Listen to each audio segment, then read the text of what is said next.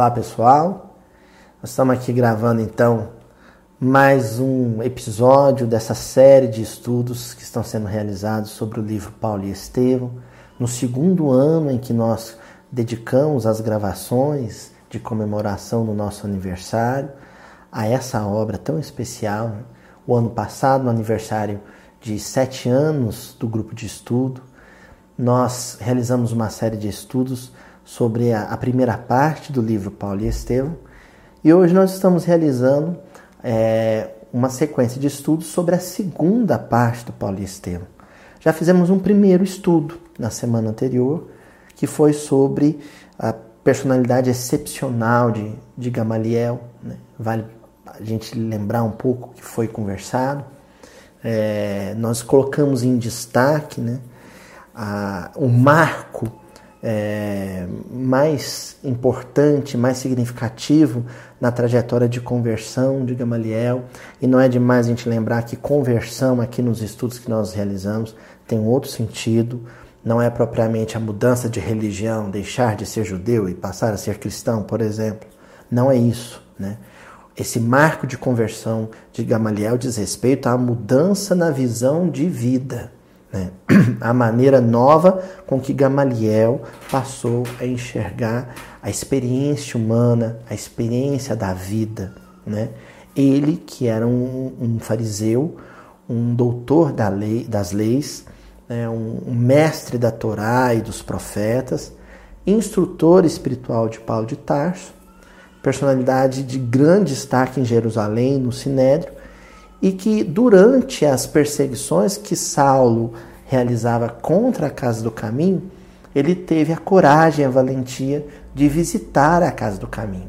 Então Gamaliel, ele, ele tem nessa visita à Casa do Caminho um, um marco né, na, na sua vida, porque ele tem contato com toda a sabedoria, toda a profundidade dos conceitos de espiritualidade que ele ouvia da boca de Pedro, mas tem contato também com os gestos de generosidade, com os atos de, de, de ternura e compaixão, tanto de Pedro quanto de, dos outros companheiros, de Filipe, de Tiago, para com os sofredores, né? com as viúvas, os órfãos, os enfermos, os desequilibrados. E isso chega no coração de um, de um espírito tão experiente, tão sábio quanto Gamaliel, com uma força enorme, a ponto dele querer então um período de, de isolamento, de, de solidão, uma solidão reflexiva, uma solidão comprometida com a, com, com a meditação. Ele leva para esse retiro uma cópia dos manuscritos de Levi, né, do proto-evangelho de Mateus, e passa algum tempo lendo e meditando sobre as passagens do evangelho.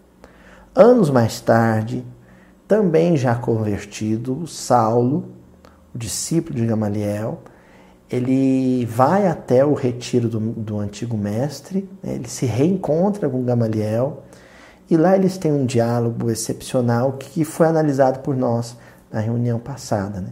em que Gamaliel compara a terra prometida relatada em Êxodos, né? no, no, no Velho Testamento, com o Evangelho né, o de Jesus, com a própria experiência religiosa que Jesus propõe à humanidade. Né?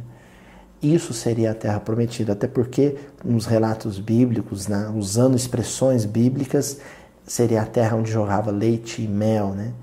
E na tradição hebraica, o leite representa o conhecimento da Torá, né, a verdade, né, as informações preciosas, preciosas que nos chegam por meio dos profetas, dos grandes médiuns. E o mel representa a misericórdia divina, né? o abraço, o afago, o prato de sopa, o agasalho, o olhar que, que Deus estende como gesto de misericórdia a qualquer sofredor através de um servidor da causa do bem. Né? O leite e o mel que jorram da terra prometida seria o conhecimento de espiritualidade profunda e os gestos de misericórdia e generosidade que transbordam do coração de quem serve Jesus com autenticidade, com compromisso, com fidelidade.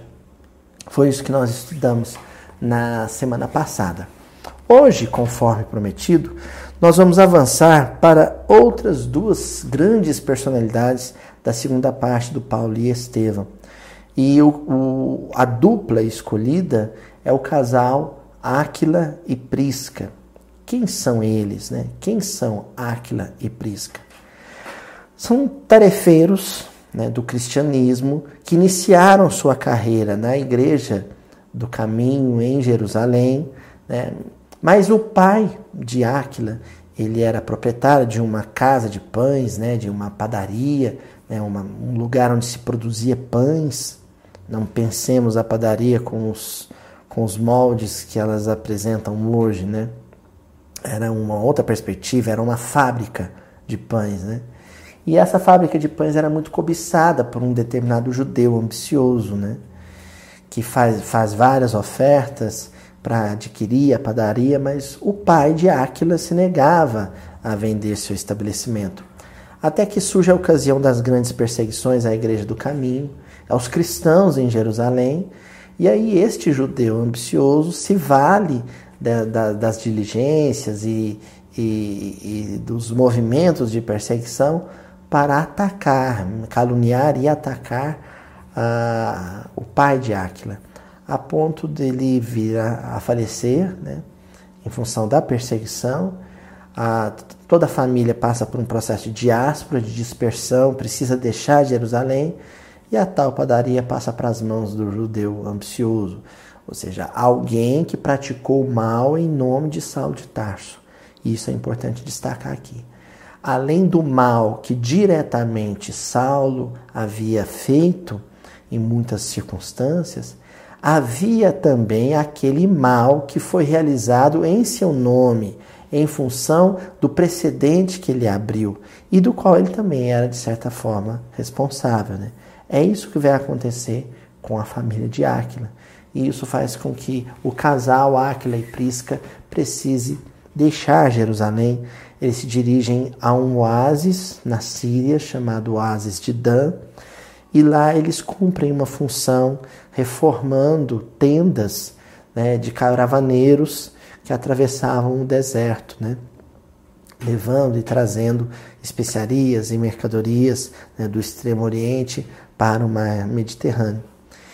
E é para lá que se dirige Paulo de Tarso. Né? Depois do seu encontro com Gamaliel, Paulo, né, ainda Saulo, ele também quer, um, quer para si um lugar é, mais isolado, um lugar, um ambiente de solidão, onde ele possa, ele próprio, fazer um mergulho espiritual, né?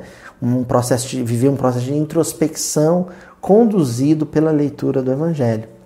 E ele se dirige para o oásis de Dan, né? sobre o, o amparo e orientação de Ezequias, que era irmão de Gamaliel, dono de uma empresa de, de caravanas, né? ele então vai para o oásis onde havia esse entreposto. E em função dessa decisão, ele se vê numa situação de conviver com Áquila e Prisca. Luiz, mas qual que é o problema dele conviver com esse casal, se era um casal tão especial, um casal com o evangelho no coração? O problema é que ele, direta e indiretamente, na condição de Saulo de Tarso, havia sido responsável pelo martírio e o sofrimento daquele casal. E, e, por isso ele não teve coragem de imediatamente se apresentar como Saulo, o Saulo de Tarso, o perseguidor de Jerusalém.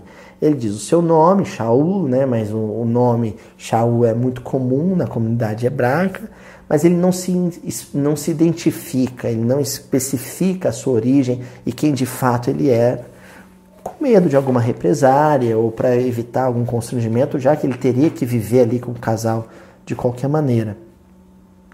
E aí eu destaquei alguns trechinhos, trechinhos especiais do momento em que Emmanuel apresenta o casal e descreve a convivência entre Paulo e o casal Aquila e Prisca, lá no, no oásis de Dan, na Síria. Né?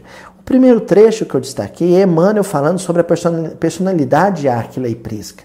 Emmanuel diz o seguinte: Áquila e Prisca, antes que esposos, pareciam verdadeiros irmãos.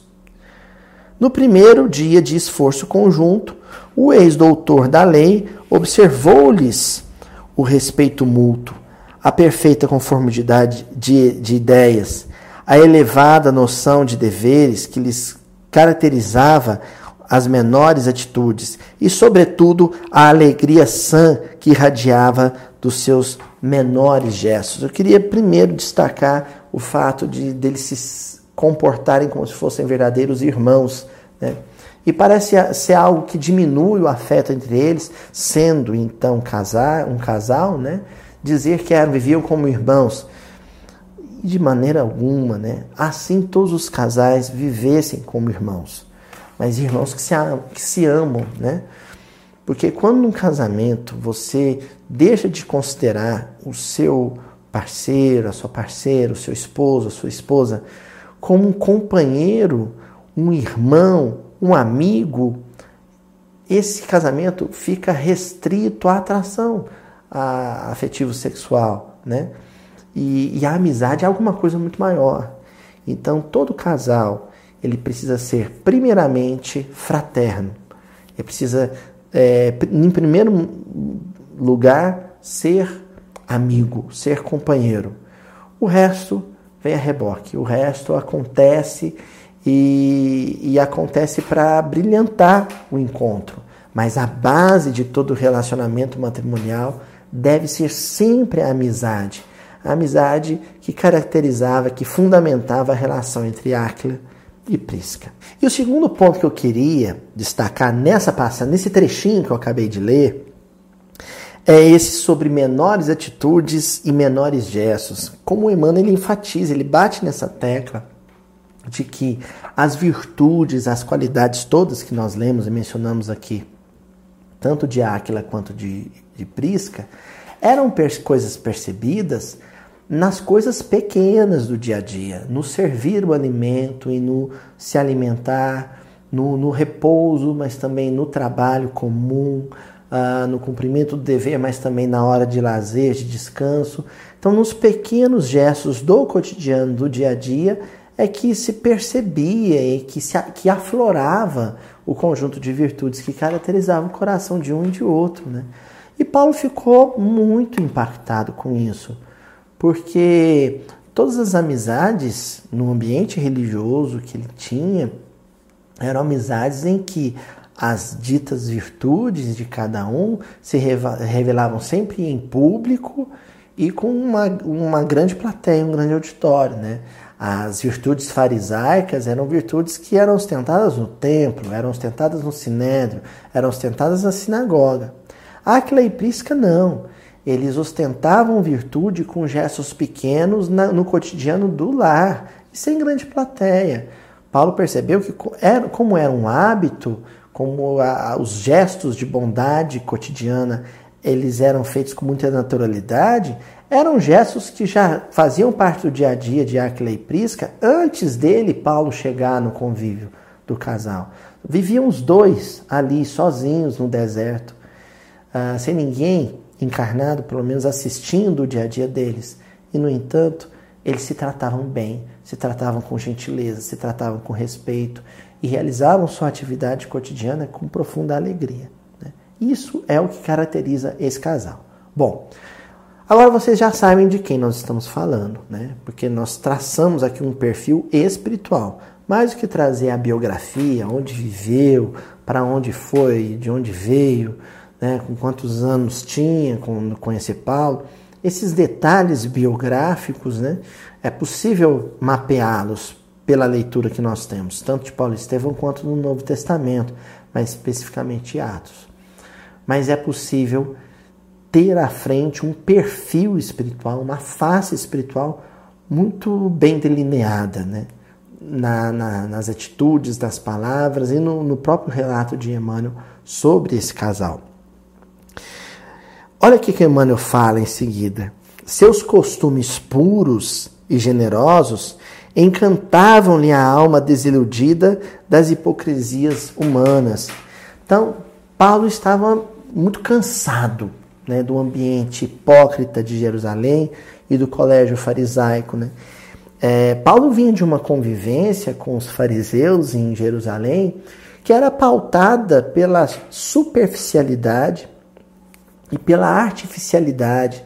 Tudo era artificial, tudo era artifício, tudo era é, engenho, artimanha, estratégia humana para que as pessoas convivessem numa camada superficial, num, verniz de convivência, né? As relações nunca eram profundas, as afetividades, as emoções entre os amigos nunca eram profundas, eram sempre rasas, eram sempre superficiais. Né? E, e Paulo vinha dessa característica. Encontrar com Aquila e Prisca é tomar contato com uma outra realidade sobre a, a essência do que vem a ser amizade. Isso era novo para ele. Esse tipo de amizade ele nunca tinha tido. Ah, as refeições eram simples, cada objeto tinha o seu aproveitamento e lugar adequado. E as palavras, quando saíam do círculo de alegria comum, jamais incidiam em maledicência e frivolidade. Bom, então aqui o Emmanuel ele faz questão de, de trocar em miúdos o que seriam esses costumes puros, né? O, o que, que poderia ser definido como costume puro. E aqui ele dá alguns exemplos, eu queria destacar quando ele fala sobre a questão da frivolidade no falar. Paulo percebeu logo que na conversação que ele estabelecia com os dois e na, na conversação que era estabelecida entre eles, não havia espaço para a mesquinharia, não havia espaço para as filigranas, para aqueles problemas, aqueles contratempos que são pequenos e que podem ser contornados com algum, algum nível de inteligência emocional, né? e que é o que revelava tanto Áquila quanto Prisca, né? Alto nível de inteligência emocional, porque eram capazes de conviver um com o outro há tanto tempo ali, solitários, somente os dois, e, e, e não permitirem que emoções é, inferiores, normalmente que acompanham uma vida mais prática ou mais pragmática, lidando com problemas do cotidiano material, né? Eles tinham que sobreviver, tinham que fazer as suas tendas, reformar seus tapetes, e eles não permitiam que essa horizontalidade, esse, esses aspectos rasteiros é, interferissem no, no, compromisso que um tinha com, com o outro. Né? Isso é o que é mais belo.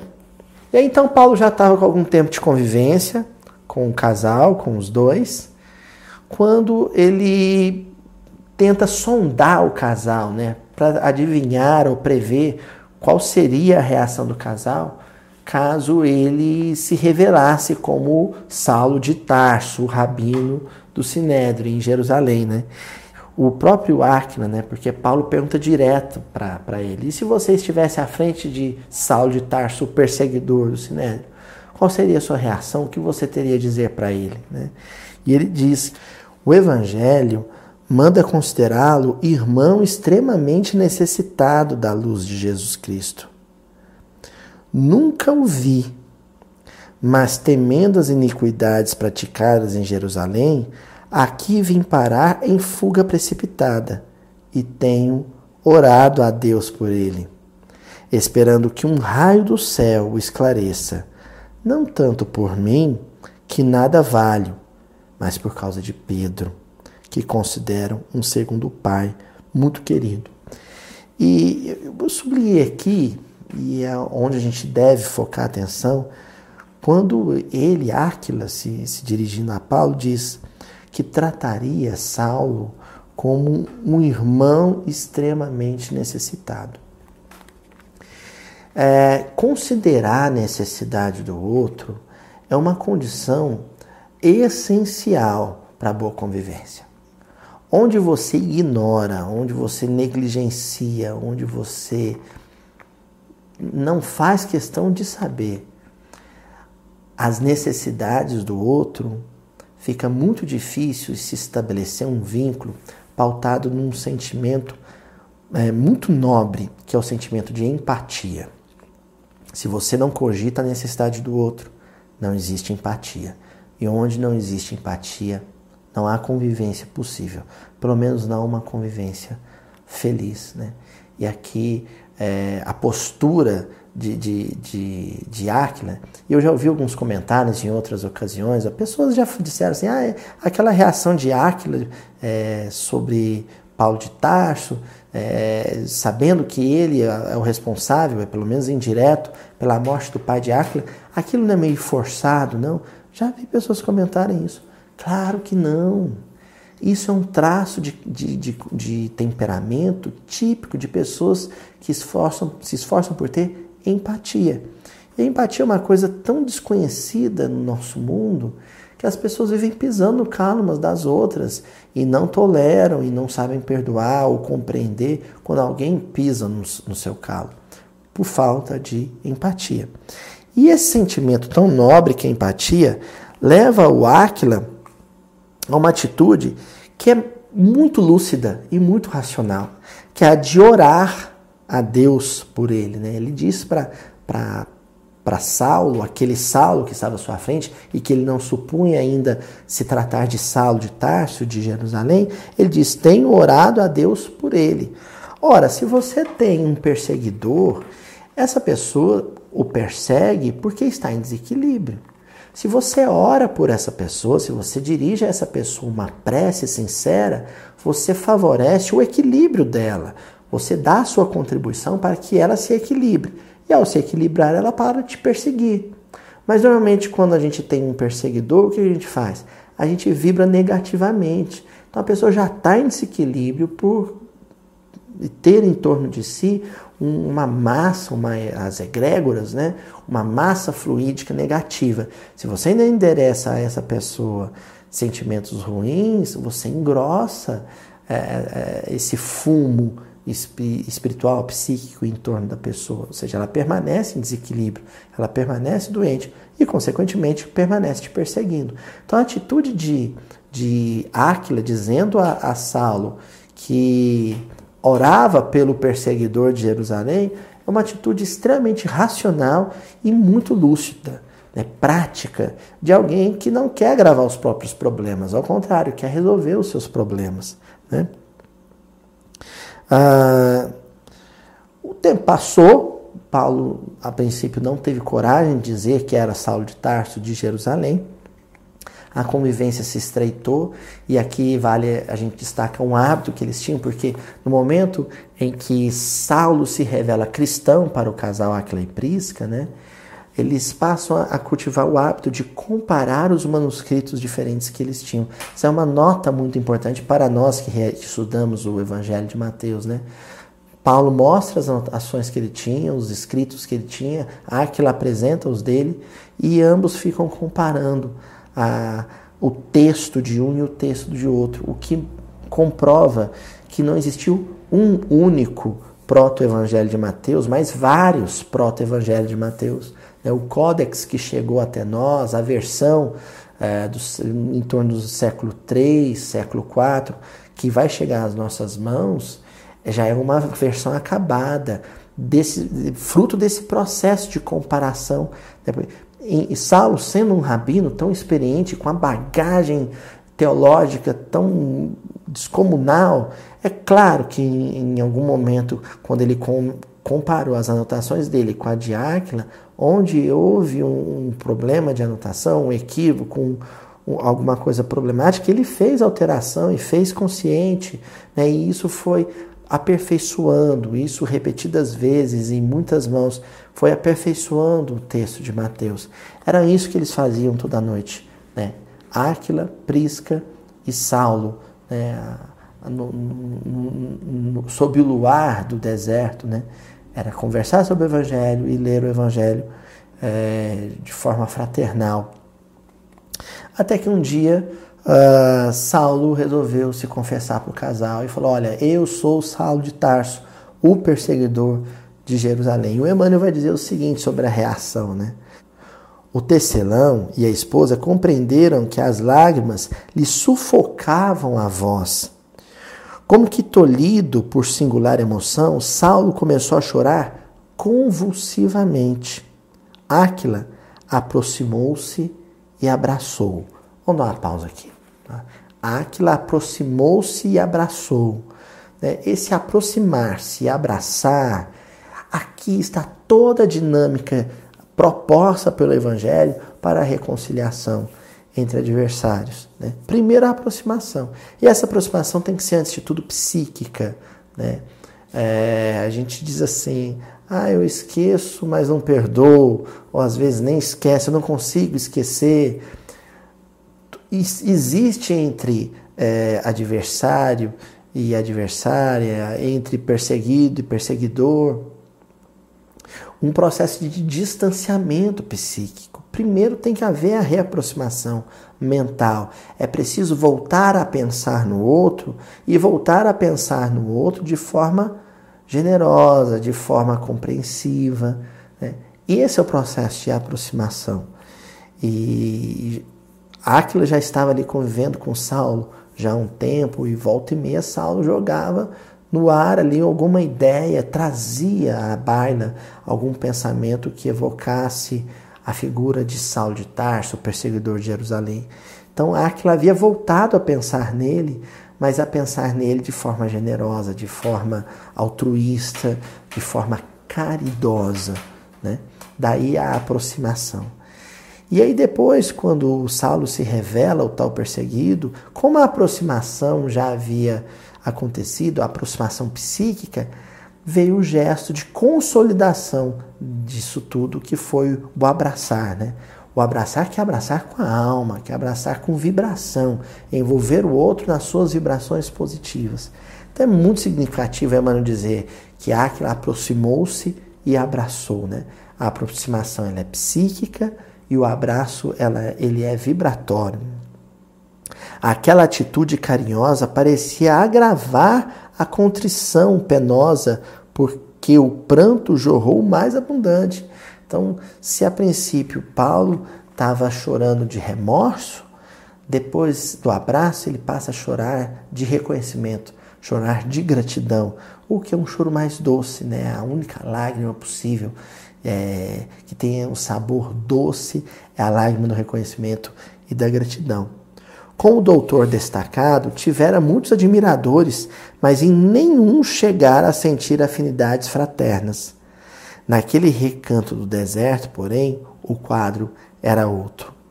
Tinha à frente um homem digno e honesto, companheiro dedicado e trabalhador, antiga vítima das suas perseguições inflexíveis e cruéis. Então, Áquila, ele, ele, ele com a esposa, a Prisca, ele vai representar para Saulo uma nova referência. A primeira referência que Saulo vai ter na caminhada cristã é Ananias. A segunda referência é o Gamaliel convertido, o Gamaliel renovado.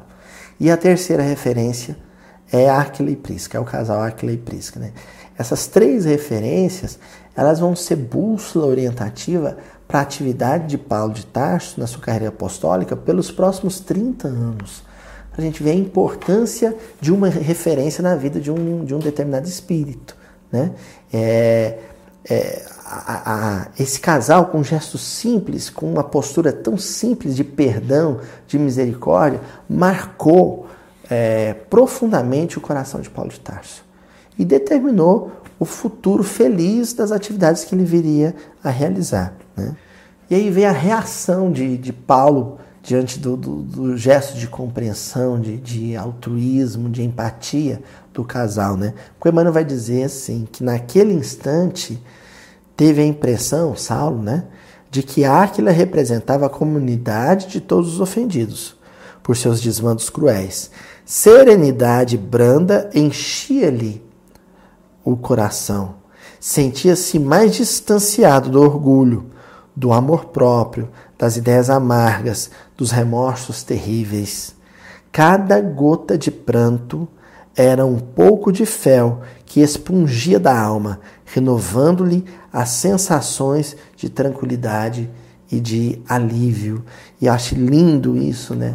Primeiro, Áquila como representante de toda a comunidade de perseguidos, né?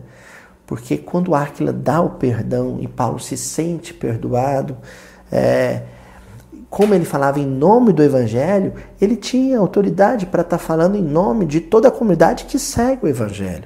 Porque o ideal é, de vida proposto pelo Evangelho, ele é, é o fio condutor, né? ele é o traço que atravessa toda uma comunidade é, espiritual. E quando eu digo espiritual, porque se referia a encarnados e a desencarnados.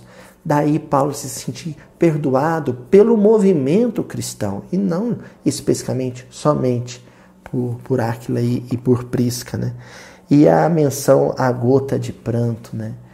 essa gota de pranto que estava ali represada em, em Paulo, é, curtindo, né? Ah, azedando, é, fazendo mal para ele. Né? Esse pranto precisava ser expungido, expurgado, exteriorizado, aliás, exonerado de forma inócua, de forma salutar. Né? E isso vai acontecer através de um abraço, simplesmente. E aí, em seguida, é, Aquila vai dizer a Paulo, né, diretamente, depois de todo esse episódio lindo de, de, de acolhimento: Irmão Saulo, disse o tecelão se ocultar seu júbilo, regozijemo-nos no Senhor, porque, como irmãos, estávamos separados e agora nos encontramos juntos novamente. Não falemos do passado, comentemos o poder de Jesus, que nos transforma por seu amor. Prisca, olha que lindo, Prisca, que também chorava, interveio com ternura. A Prisca ficou ali caladinha, só observando a cena, e aí ela entra em cena, né? Se Jerusalém conhecesse essa vitória do mestre, renderia graças a Deus. Quer dizer, essa mulher, ela teve uma sacada, ela teve uma percepção, uma perspicácia tão tipicamente feminina, porque ela pensou, poxa vida, a história de Paulo ainda vai percorrer o mundo. Precisa percorrer o mundo. A história dele, né? Não só a pregação de Paulo. Porque Paulo podia ser alguém de pregação brilhante, como existiam outros na comunidade cristã, mas não ter por detrás dessa pregação uma experiência concreta de conversão. Ela em si mesma já, já seria poderosa. Mesmo que Paulo não pregasse, mesmo que Paulo ficasse mudo, contar a história dele, contar o, contar o encontro dele com Jesus nas portas de, de Damasco, já era por si só algo extraordinário. E é isso que Prisca está dizendo. Quando ela fala que, olha, se todos soubessem a sua história, as pessoas se sensibilizariam. E é em função disso que Emmanuel vai escrever então Paulo e Estevão. Né?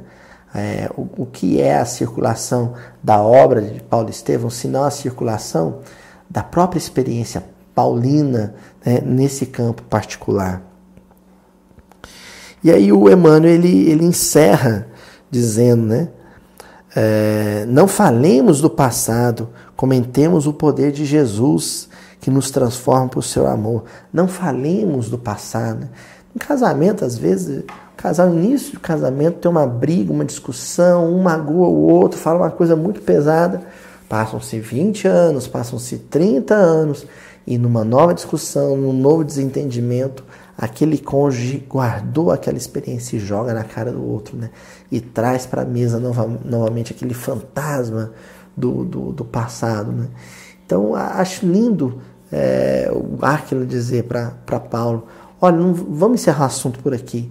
Você não nos deve nada, você é nosso amigo, é nosso companheiro, é nosso irmão, e é isso que importa, daqui para frente. Né? É, quando a gente volta para o passado, mas volta com um olhar é, de julgamento, um olhar condenatório, os prejuízos dessa, dessa atitude, e são prejuízos espirituais, são enormes. Daí o cuidado de Acre dizer, olha, não quero ficar lembrando aquela experiência. E depois esse carinho todo né, que Acre e Prisca uh, doou para Paulo, né, agasalhou Paulo, alimentou Paulo com tanto, tanta ternura. Né, é, Passaram-se mais alguns anos, né, mais dois anos, né, então nós estamos falando de um período de três anos, um número simbólico na narrativa bíblica, né, um, algo que a gente pode associar tranquilamente a um período é, de estação do ano no hemisfério norte, né? um período de três meses de estação do ano. Então é como se Paulo tivesse ali permanecido na latência típica do outono e inverno para depois poder florescer.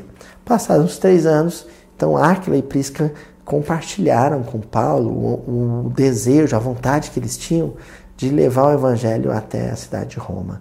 Né? E eles estariam então deixando o oásis de Dan. E coincide com um anseio também de Paulo de ganhar o mundo, de, de, de, retornar visitando os lugares que ele já tinha visitado, onde ele já tinha vivido, e com esse propósito de contar a própria história, contar a própria experiência. Né? Aí o Emmanuel diz assim: olha, com efeito, depois da passagem da grande caravana que lhes trazia os substitutos, servidos de um camelo, os três irmãos do caminho deixaram Oásis em direção a Palmira onde a família de Gamaliel os acolheu com desvelado carinho. Então eles abandonaram o acampamento, né, onde eles se encontravam no oásis, para enfrentar o mundo, né? É, o, que de certa forma parece ser uma, uma espécie de metáfora relativa à própria reencarnação, né? O período que nós permanecemos na erradicidade, no mundo espiritual, é um período de refazimento, de introspecção e de meditação, é, e de estudo e de, de confraternização mas é inevitável e imprescindível é, ganhar o, o, o mundo, né, reencarnar, assim como Paulo, Áquila e Prisca estavam precisando retornar para a vida na cidade grande.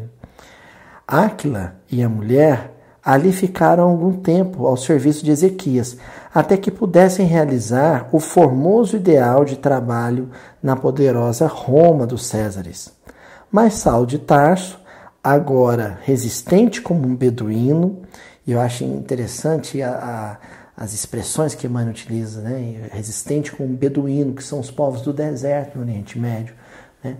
Então a, a, resistência aqui ela é física, sim, porque foram três anos de, de, de uma vida é, exigente né, do ponto de vista físico, a vida no deserto, mas também ele adquire uma resistência, uma robustez de natureza espiritual, que até então ele não tinha.